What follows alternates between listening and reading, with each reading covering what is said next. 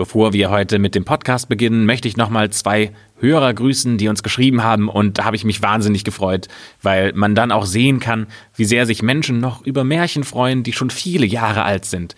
Zum einen grüße ich ganz lieb den Michi, der hat geschrieben, dass er früher Schallplatten gehört hat mit Grimms Märchen und der sich über diesen Podcast wieder so zurückgesetzt fühlt in seine Kindheit.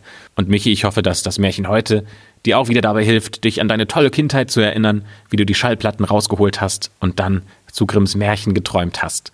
Und die Miriam, die hat uns auch geschrieben, und zwar hat sie geschrieben, dass sie gerne die Märchen zum Zeichnen hört. Also hoffentlich, Miriam, kriegst du durch dieses Märchen ganz viel Inspiration und tolle Farben, die dein Bild komplett machen, sodass du dich so sehr darüber freust, dass du es dann an die Wand hängst und dich immer wieder zurückerinnern kannst, wie sehr dich Märchen in die kreative Stimmung versetzt haben und es dir Spaß gemacht hat, dieses Bild zu malen. Also Miriam und Michi, vielen Dank, dass ihr uns geschrieben habt. Und uns interessiert natürlich wahnsinnig, wer seid ihr da draußen? Warum hört ihr Märchen? Warum freut ihr euch so an diesen Geschichten, die schon viele Jahre alt sind, aber heute in einem modernen Medium wie einem Podcast erscheinen? Schreibt uns gerne eine E-Mail an altemärchen at gmail.com dann kann ich euch auch im nächsten Podcast ganz liebe Grüße schicken. Und jetzt starten wir mit dem Märchen.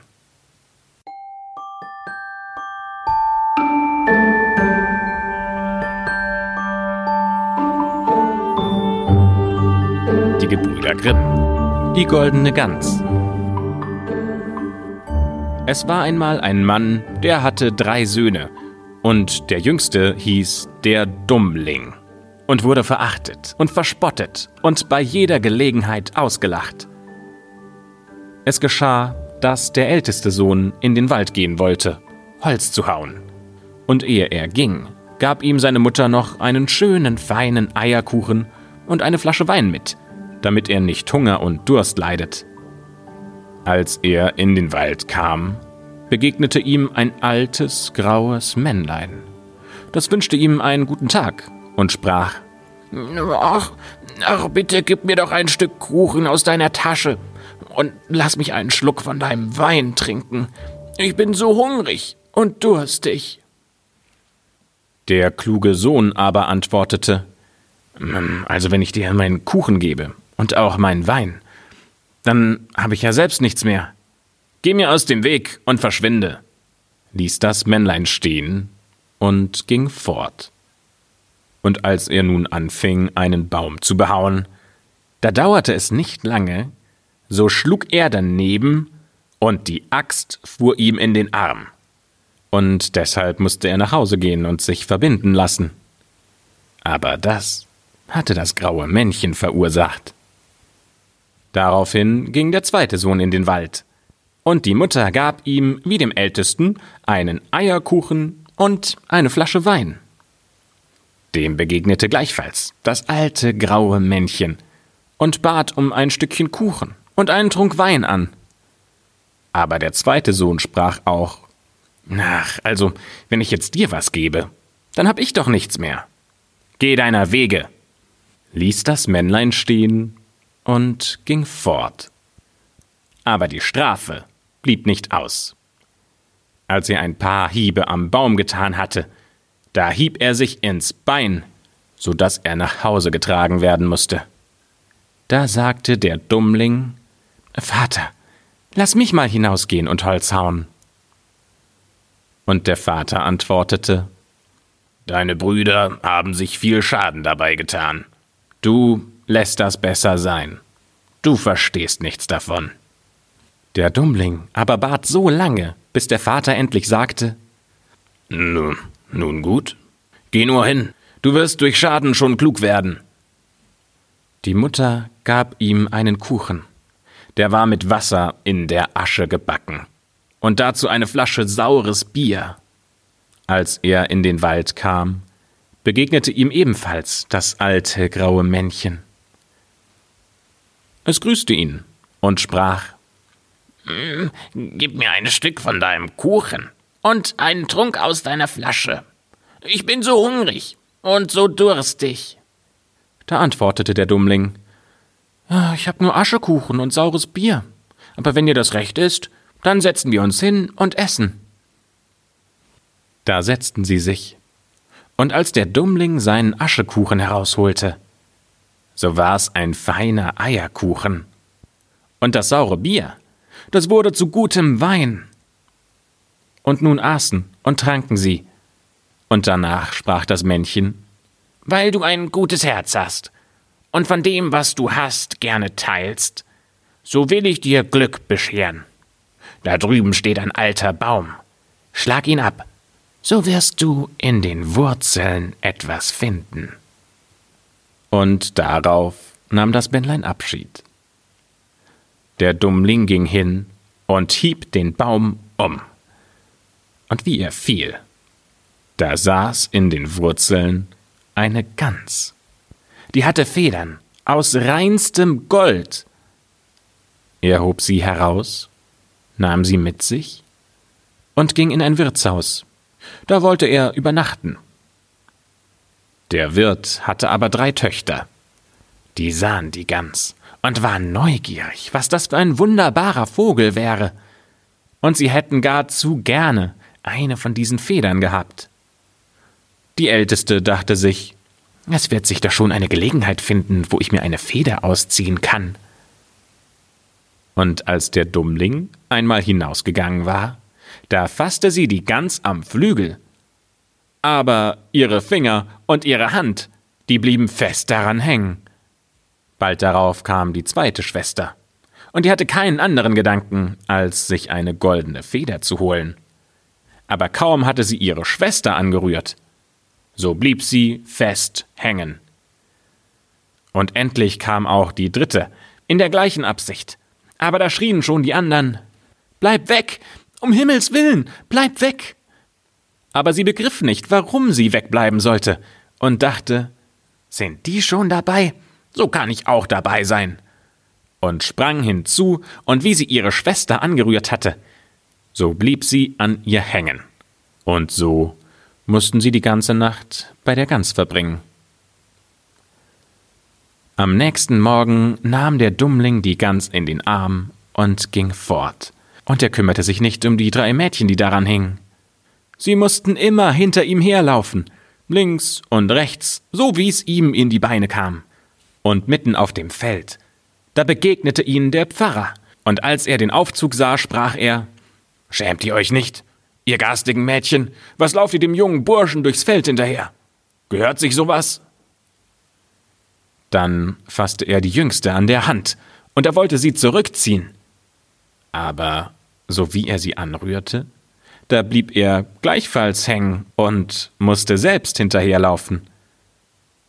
Nicht lange, da kam der Kirchendiener daher, und er sah den Herrn Pfarrer, der drei Mädchen auf dem Feld hinterher folgte. Wohin denn so geschwind? Ihr vergesst doch nicht, dass wir heute noch eine Kindstaufe haben, oder? lief auf ihn zu und fasste ihn am Ärmel, aber auch er blieb daran festhängen. Und wie die fünf so hintereinander hertrabten, da kamen zwei Bauern mit ihren Hacken vom Felde. Da rief der Pfarrer zu ihnen und bat, sie möchten ihn und den Kirchendiener losmachen. Aber kaum hatten sie den Kirchendiener angerührt, so blieben sie auch hängen und nun waren es sieben Leute, die dem Dummling mit der Gans nachliefen. So kamen sie daraufhin in eine Stadt. Da herrschte ein König, und der König hatte eine Tochter. Die war so ernst, so ernst, dass niemand sie zum Lachen bringen konnte. Und darum hatte er ein Gesetz ausgerufen. Wer sie zum Lachen bringt, der soll sie heiraten. Als der Dummling das hörte, ging er mit seiner Gans und ihrem Anhang vor die Königstochter. Und als diese die sieben Menschen immer hintereinander herlaufen sah, da fing sie überlaut an zu lachen, und sie wollte gar nicht mehr aufhören. Da verlangte sie der Dummling zur Braut. Aber dem König gefiel der Schwiegersohn nicht. Er machte allerlei Einwände, und er sagte, er müsste ihm erst einen Mann bringen, der einen ganzen Keller voll Wein austrinken könnte. Der Dummling dachte an das graue Männchen. Das würde ihm wohl helfen, ging hinaus in den Wald, und auf der Stelle, wo er den Baum abgehauen hatte, sah er einen Mann sitzen. Der machte ein ganz betrübtes Gesicht. Der Dummling fragte, was er sich so sehr zu Herzen nähme. Da antwortete er Ich habe so großen Durst, und ich kann ihn nicht löschen. Das kalte Wasser vertrage ich nicht. Ein Fass Wein habe ich zwar schon ausgeleert, aber was ist schon ein Tropfen auf den heißen Stein? Da kann ich dir doch helfen, sagte der Dummling. Komm nur mit mir. Du sollst alles satt haben. Er führte ihn daraufhin in des Königs Keller. Und der Mann machte sich über die großen Fässer her, trank und trank, dass ihm die Hüften wehtaten. Und ehe ein Tag herum war, so hatte er den kompletten Keller leer getrunken. Der Dummling verlangte abermals seine Braut. Aber der König ärgerte sich, dass ein schlechter Bursche, den jedermann einen Dummling nannte, seine Tochter davontragen sollte. Und er machte neue Bedingungen. Er müsste erst einen Mann finden, der einen Berg voll Brot aufessen könnte. Der Dummling dachte gar nicht lange nach, sondern er ging gleich hinaus in den Wald. Und da saß auf dem gleichen Platz ein Mann, der schnürte sich den Leib mit einem Riemen zusammen machte ein grämliches Gesicht und sagte Ich hab einen ganzen Backofen voll Raspelbrot gegessen. Aber was hilft das, wenn man so großen Hunger hat wie ich? Mein Magen bleibt leer, und ich muss ihn zuschnüren, wenn ich nicht an Hunger sterben will. Der Dummling war aber froh darüber und sprach Mach dich auf und geh mit mir. Du sollst dich satt essen. Mach dich auf und komm mit mir. Du sollst dich satt essen. Er führte ihn in den Hof des Königs. Der hatte alles Mehl aus dem gesamten Reich zusammengetan und einen ungeheuren Berg Brot davon bauen lassen. Der Mann aus dem Wald aber stellte sich davor, fing an zu essen, und in nur einem Tag war der ganze Berg verschwunden. Der Dummling forderte nun zum dritten Mal seine Braut. Der König aber suchte noch einmal die Ausflucht, und er verlangte ein Schiff, das zu Land und zu Wasser fahren könnte. Und so wie du damit angesegelt kommst, sagte er, sollst du sofort meine Tochter zur Gemahlin bekommen. Der Dummling ging direkt in den Wald, und dort saß das alte graue Männchen, dem er seinen Kuchen gegeben hatte, und sagte Ich hab für dich getrunken und gegessen. Ich will dir auch das Schiff geben. Das alles tue ich, weil du barmherzig zu mir gewesen bist. Da gab er ihm das Schiff, das zu Land und zu Wasser fuhr. Und als der König das sah, da konnte er ihm seine Tochter nicht mehr vorenthalten. Die Hochzeit wurde gefeiert, und nach des Königs Tod erbte der Dummling das komplette Reich und lebte gemeinsam mit seiner Gemahlin lange Zeit vergnügt.